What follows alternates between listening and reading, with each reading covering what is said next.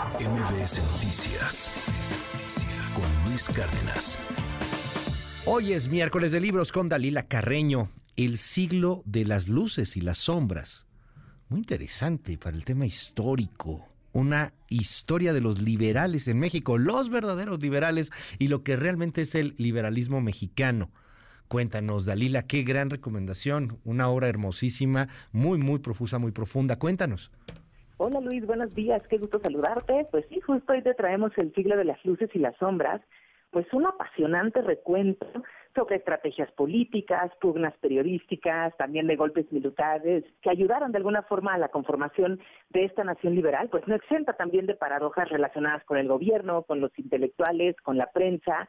Fíjate, el, autor es un historiador, Ángel Gilberto Adame, pues que nos ofrece en 15 capítulos pues sí, una especie de libro de historia de México sin precedentes, porque el autor Luis rescata muchísimos datos curiosos y anécdotas un tanto inquietantes, como aquella que narra la primera matanza en la ciudadela ordenada, pues nada más y nada menos que por Benito Juárez.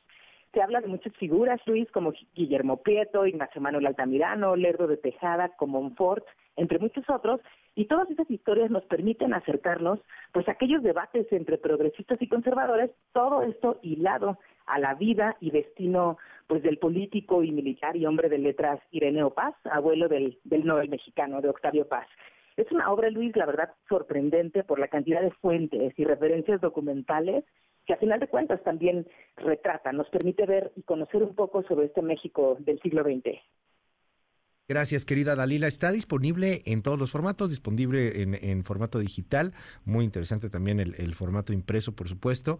Y, bueno, pues ahí eh, la recomendación de esta semana. Te seguimos en tu red. Claro que sí, muchas gracias Luis, en arroba dalcarreno. MBS Noticias con Luis Cárdenas.